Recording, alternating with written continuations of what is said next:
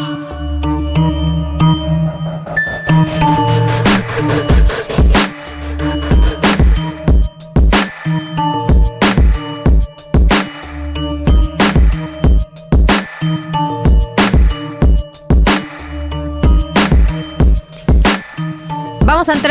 En eh, la segunda hora de este programa y para darle inicio a esta segunda hora eh, vamos a arrancar con toda la potencia en minutos, vamos a retomar los audios de cómo están, no me olvidé de ustedes, hay muchos audios pendientes, eso va a volver a esta mesa porque no podemos ignorar nuestras emociones.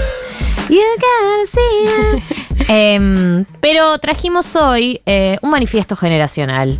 ¿Qué quiere decir esto? Quiere decir que han habido muchas lecturas, relecturas, eh, interpretaciones sobre la juventud en estas elecciones, que van desde las más optimistas, las más comprensivas, a las menos comprensivas y completamente deslegitimantes del voto joven, el llamado voto joven, el voto TikTok. Em, y acá tenemos algo para decir, porque loco, nosotros, ¿qué nos quedan? Dos años más diciendo que somos un programa de Ya gente está. joven. Sí. Estamos perdiendo hay el que carnet, aprovechar la chicos. última oportunidad. Nos quedan dos años para capitalizar esta bandera y después ya automáticamente pasamos a ser es, descartados. Gerontofobia ya. Sí. A partir de 30, gerontofobia. A ver Eh, cuántos años de aporte tenemos, sí. todo. Uy, ya, a mí ya me están corriendo con esa, boludo. Es terrible. tenés. Eh, así que le voy a dar eh, la mano izquierda a Becha. Por favor. Porque está a mi izquierda, eh, no por Ah. nada en particular.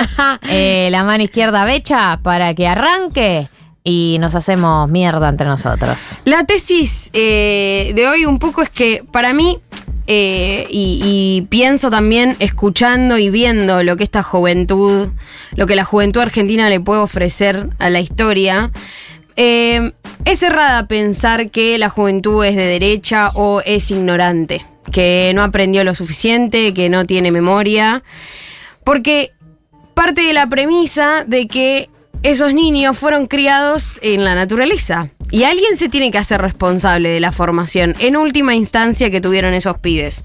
Entonces, para mí, no es que son ignorantes, no es que hay una juventud ignorante que no sabe nada, que son unos pendejos de mierda, que solamente están enojados, sino que no conocen otra cosa. Y a partir de ahí hay que hacerse mea culpa y hay que hacerse muy responsable.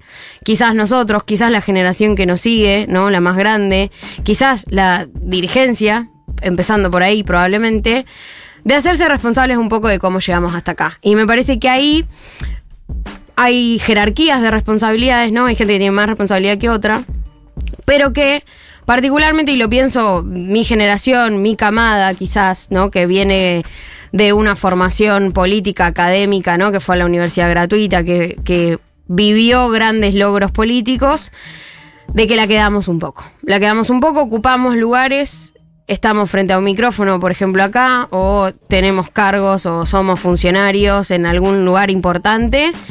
eh, y no tomamos la responsabilidad de hacernos cargo de lo que nos, de lo que importaba quizás ahora, pensado así, la batalla cultural, ¿no? De la que despro- des- renegamos muchísimo, por decirlo de una manera polite, ¿no? Digamos, vos querés decir que no es tanto la lectura de eh, lo- los pibes no teniendo memoria o eh, votando solo por TikTok o etcétera, o, o no conociendo lo que pasó, sino más bien que, o sea, no va tanto por ahí la lectura, sino que la lectura sería qué hicimos mal o qué se hizo mal o lo que se soltó, digamos, de la gente que ya estaba en algún tipo de puesto de poder o que ya estaba, no sé puesto de poder, porque ya estaba, Si que vos que venís- conoce o que tiene otra lectura. Mi planteo es, si vos venís con una formación política, si viviste años dorados de estabilidad económica y de conquista de derechos, ¿qué pasó que en el medio solamente tu reacción hoy, con lo que va a pasar el domingo, con lo que pasó en las PASO, con lo que ves en las redes, sea el enojo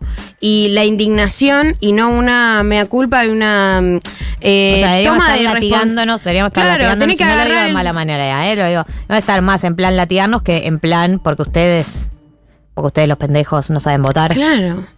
No, Pero porque aparte digo, ¿dónde está el puente ahí? ¿Con quién estás hablando si no? O aparte, ¿qué generación crees que, que vuelva a gobernar la Argentina? Si vos ya estás medio rendido y decís, estos pendejos de mierda, No tienen- no no votan tienen a nada. salvación. ¿Cuándo, ¿Cuándo los vas a salvar? Marto, ¿Cómo le va? Mucho gusto. Lipsuk. Lipsuk. Eh, a mí lo que me pasa últimamente, eh, full viejo meado, full Dios, patria y familia, es tal vez estamos viviendo no solo en la época de TikTok y de los incentivos súper rápidos y que necesitamos eh, cliquear y tener felicidad instantánea Sí. eh, y todo lo que ya sabemos del mundo de las redes, sino que tal vez también estamos viendo recién ahora lo que es la generación post-2001. O sea, que no es gratis para un país tener crisis económicas, sociales, políticas, representatividad y todo lo que quieran, eh, tan recurrentes. Y que tal Mm. vez, eh, las, así como la dictadura fue un quiebre en el sistema productivo y la hiperinflación generó o dio el paso para lo que después fue la convertibilidad, tal vez recién ahora estamos entendiendo que la destrucción de la educación pública que hubo, eh, el aumento increíble de la pobreza, la destrucción del, merc- del mercado de trabajo, eh, que sucedió en el 2001, recién ahora estamos entendiendo un poco mejor que lo que terminó generando fue, bueno, la generación que está votando ahora, que es la que nació esos años. Literalmente son los que nacieron esos años. Y sí, Em, pero vos partiste, partías de la premisa que estás en modo viejo meado, Dios, patria y familia. claro, lo que digo es, tal vez hay algo... Tenés la lectura, tenés la lectura de que esta generación No, para nada. Yo eh, igual... vota mal. No, no, para nada quiero decir que... Lo estoy diciendo de la peor manera. Sí, no, ¿no? sé, lo sé. Pero Para- como una cosa de que está perdido, de que tipo no se trata tanto de las estrategias de campaña de cada uno, sino que hay una generación de pibes y pibas que se está informando por TikTok, por No, redes, no, por lo que digo es- y que quizás tienen como que hay un voto que no tiene como el, el sentido histórico político que por ahí no como nosotros lo vemos. Para mí, real, le escapo siempre a criticar a los jóvenes porque real es como los viejos que no les gustaba el rock, ¿entendés? No, no, no puedes decir que el trap es una mierda eh, porque sos eso. Es lo que siempre criticaste. Entonces Sí, siempre sí, le todo. escapo, Pero por le ahí lo ese pensás, rol. pero por ahí lo no, pensás que, en lo que serio, sí por ahí pienso, pensás que el trap es una mierda y estás en tu derecho.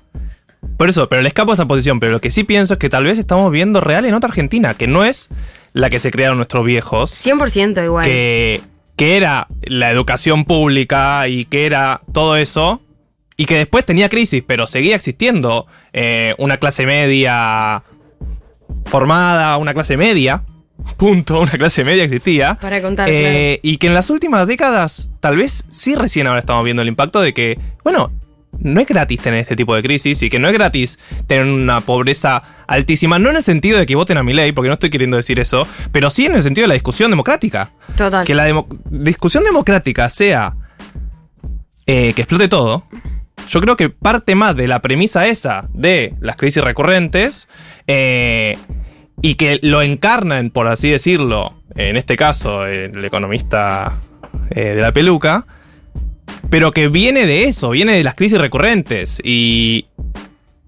Y bueno, tal vez hay gente que a partir de las crisis recurrentes pretende que le parece normal que existan esas crisis recurrentes, ¿entiende? Como hay algo de, de que ya no estamos tal vez en ese país de clase media eh, que era distinta a Latinoamérica y de que tenía formación eh, pública de calidad, porque la educación pública en los últimos años empeoró un montón, lo mismo la salud, como tal vez estamos viendo en otro país y no nos dimos cuenta.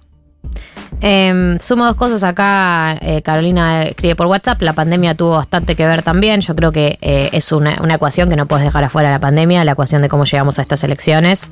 O sea, el trauma colectivo que se vivió. Sí, obvio. Eh, y el trauma que viven los jóvenes en particular, ¿no? Porque muchos de ellos que eh, eran etapas claves en su formación, eran etapas claves en su sociabilidad, Total. eran etapas claves en su salida al mercado laboral, digo, como que en creo su que rebeldía. Sí, En eh, su rebeldía. y para mí, eh, creo que todavía no dimensionamos el daño que le ha hecho a la política el gobierno de Alberto Fernández. Genuinamente lo pienso.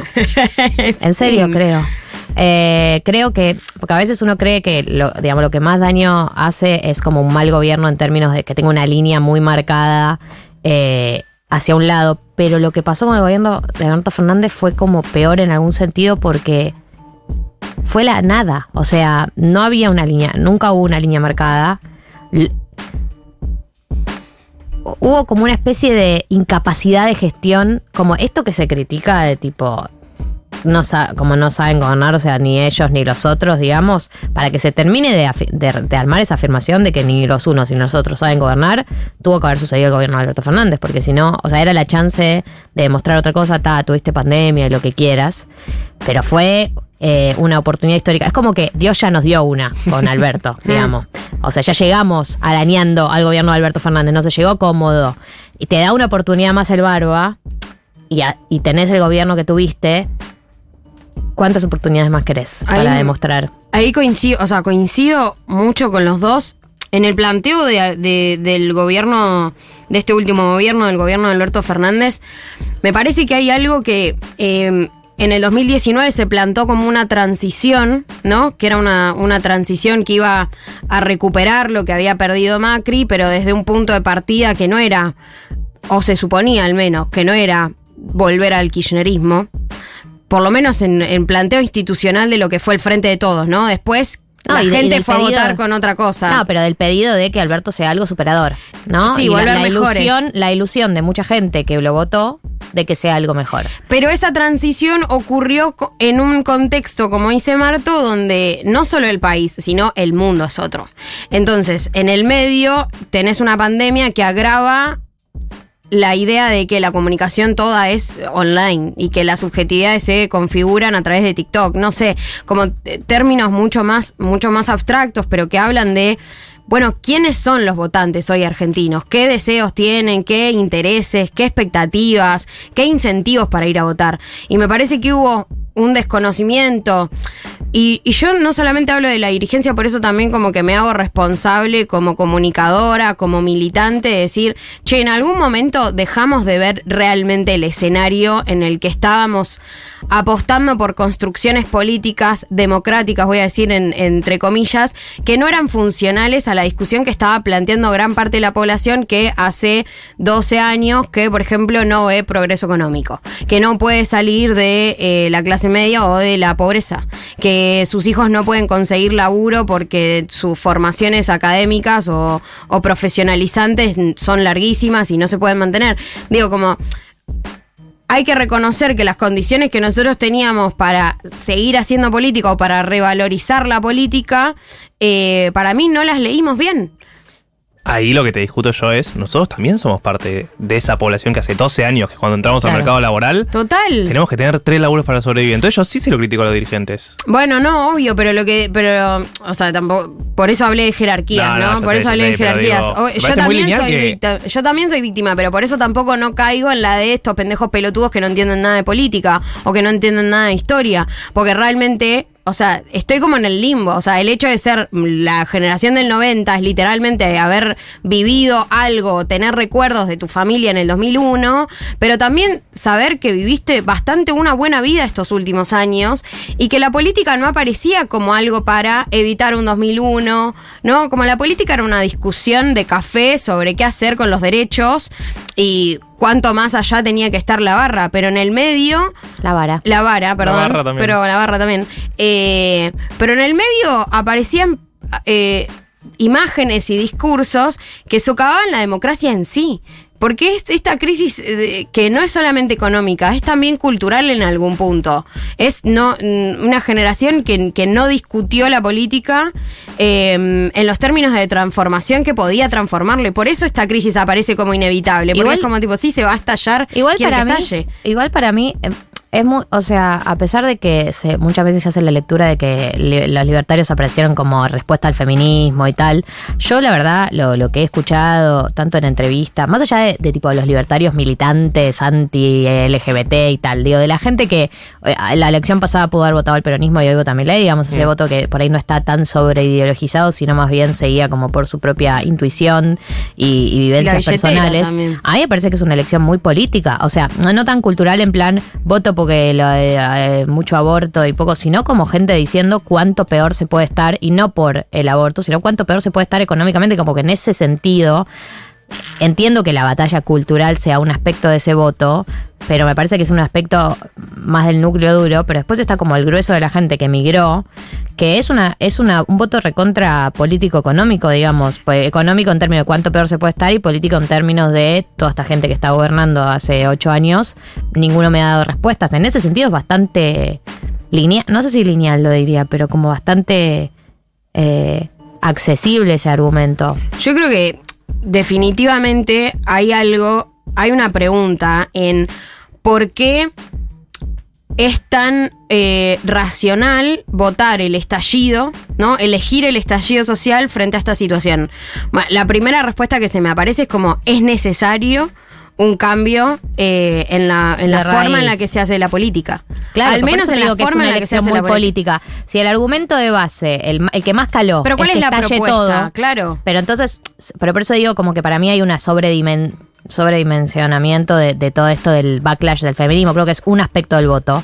Pero si la frase que atraviesa a todos los votantes de mi ley es que estalle todo, entonces me parece que lo No que. tiene que ver con el feminismo. Claro, no tiene que ver con ese backlash, tiene que ver con algo mucho más real y concreto. Es que para mí hay dos corrientes ahí, que está la internacional, por así decirlo, y no la la, socialista. internacional y libertaria. Eh, que tiene que ver con todo el Trump, Bolsonaro, Mil. El eh, manual, digamos. Claro, el, el librito, que ahí sí entra el antifeminismo. Sí, y la batalla cultural, la batalla el cultural, marxismo Pero eso, cultural. eso no creo que sea el 30% que sacó Milei en las PASO. Para nada. Eh, Es un porque- vehículo, Porque cuando, pero- cuando vos lo escuchás a la gente, la mayoría, como vos decís, vota y dice, bueno, de última que estalle todo. Y ahí sí creo que entra esto de, de la falta de soluciones económicas que no, brin- no supo brindar ni el sistema económico ni el político. Y ahora, ahí, ¿cómo entra la generación? ¿Entendés? ¿Cómo entra la, la- la diferencia de edad, lo que vivió una generación y lo que vivió la otra? Porque de vuelta, ese 30% no está solamente constituido por jóvenes. ¿No? Y entiendo que la lectura sea como hay más jóvenes votando a mi ley. Bueno, pero las explicaciones es por qué, porque es lo nuevo, eh, porque viene a proponer un cambio de raíz, porque yo no le creo a los políticos, igual tampoco le creo a mi ley, pero necesitamos un loco porque solo un loco puede salvar esta situación. La perspectiva de que esto es lo peor que, que vivimos, Que esto es lo peor que se puede estar. que esto es lo, lo más bajo que se puede estar y que necesariamente se necesita un trauma para arreglarlo, me parece que hay un problema de qué fue lo qué fue lo que se comunicó de la historia argentina ahí, digamos, ¿no? O sea, cómo se construyó la política, que en definitiva era esto es lo peor que se puede estar. Eh. Ahí, ahí hablo de la batalla sí, sí. cultural. Es- bueno, Milei instala ese discurso. Él dice literalmente que estamos peor que en el 2001 cuando los datos no, la acompañan. Acá suma, eh, em, suma un oyente que cree que además de los problemas de gobierno de Alberto, también el macrismo aportó a la denostación del kirchnerismo, en plan son todos chorros, asesinos, eh, bla, que algo de eso también se viene gestando de antes de mi ley. Total. La idea de chorros, asesinos, ya se venía gestando algo de eso, que ahora se trasladó al, al PRO también, digamos, que son todos chorros, casta, incapaces de solucionar empezó con el kirchnerismo y ahora es como que se extendió al PRO también, entraron en la misma bolsa. Lo que decía terminaron Ofelia. entrando en la misma Claro. bolsa todos. El, el discurso que el macrismo capitalizó para su batalla con el kirchnerismo, ahora le juegan contra porque ahora ellos también, no sé, chorros, pero la casta eh, y la incapacidad de gestionar y tal, ahora les vino a ellos también. Es la incapacidad de gestionar, ¿no? Como son inútiles.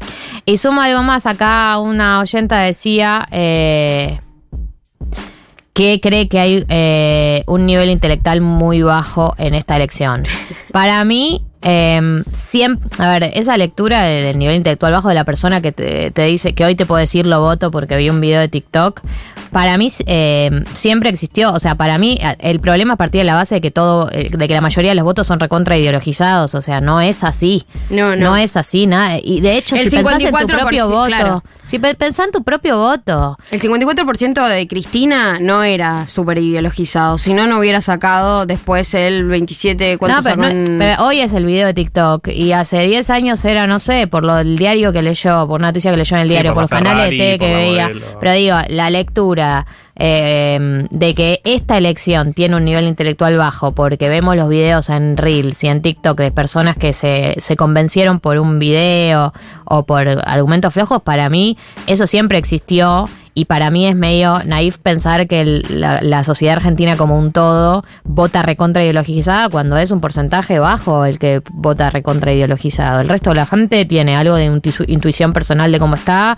algo de intervención de los medios de comunicación y cómo esos discursos calan y algo de mm, Y aparte, de su experiencia de su experiencia real económica de cómo es de tipo de que no necesita que le cuenten lo que está pasando sino que va al supermercado y lo, lo vive en, su, en carne propia ¿y por qué ese voto sería menos eh, bueno que el súper ideologizado? Para mí, además, no es que yo, eh, que ya todos se imaginan a quién voy a votar, ah, tengo unos argumentos intelectuales tremendos para justificar mi voto. Digo, porque también la gente se Pero cree vos sabés que, que, son las Lelix. Sí, también la gente se cree que ellos, que la gente que está elevada intelectualmente, tienen recontra argumentos. Y la verdad que hay mucha gente que vota por disciplina partidaria y eso de voto, perdón, pero no está lleno de argumentos intelectuales. Hay mucha gente que vota por eh, motivos emocionales. Hay gente que vota por su propia experiencia personal. Si hay, que, si hay alguien a quien se le puede refregar que no está intelectualmente, para mí es a la dirigencia de última.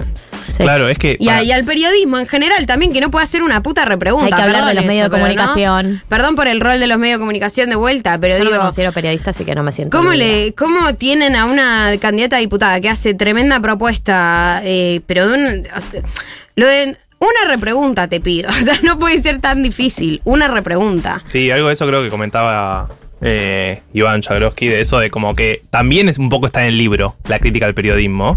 Y cala, cala Y en la sí. gente. Porque Lo de cala en- periodistas ensobrados es el eslogan de mi ley. No, pero cala, digo, en Estados Unidos, en Ah, Brasil, claro. en un montón de países.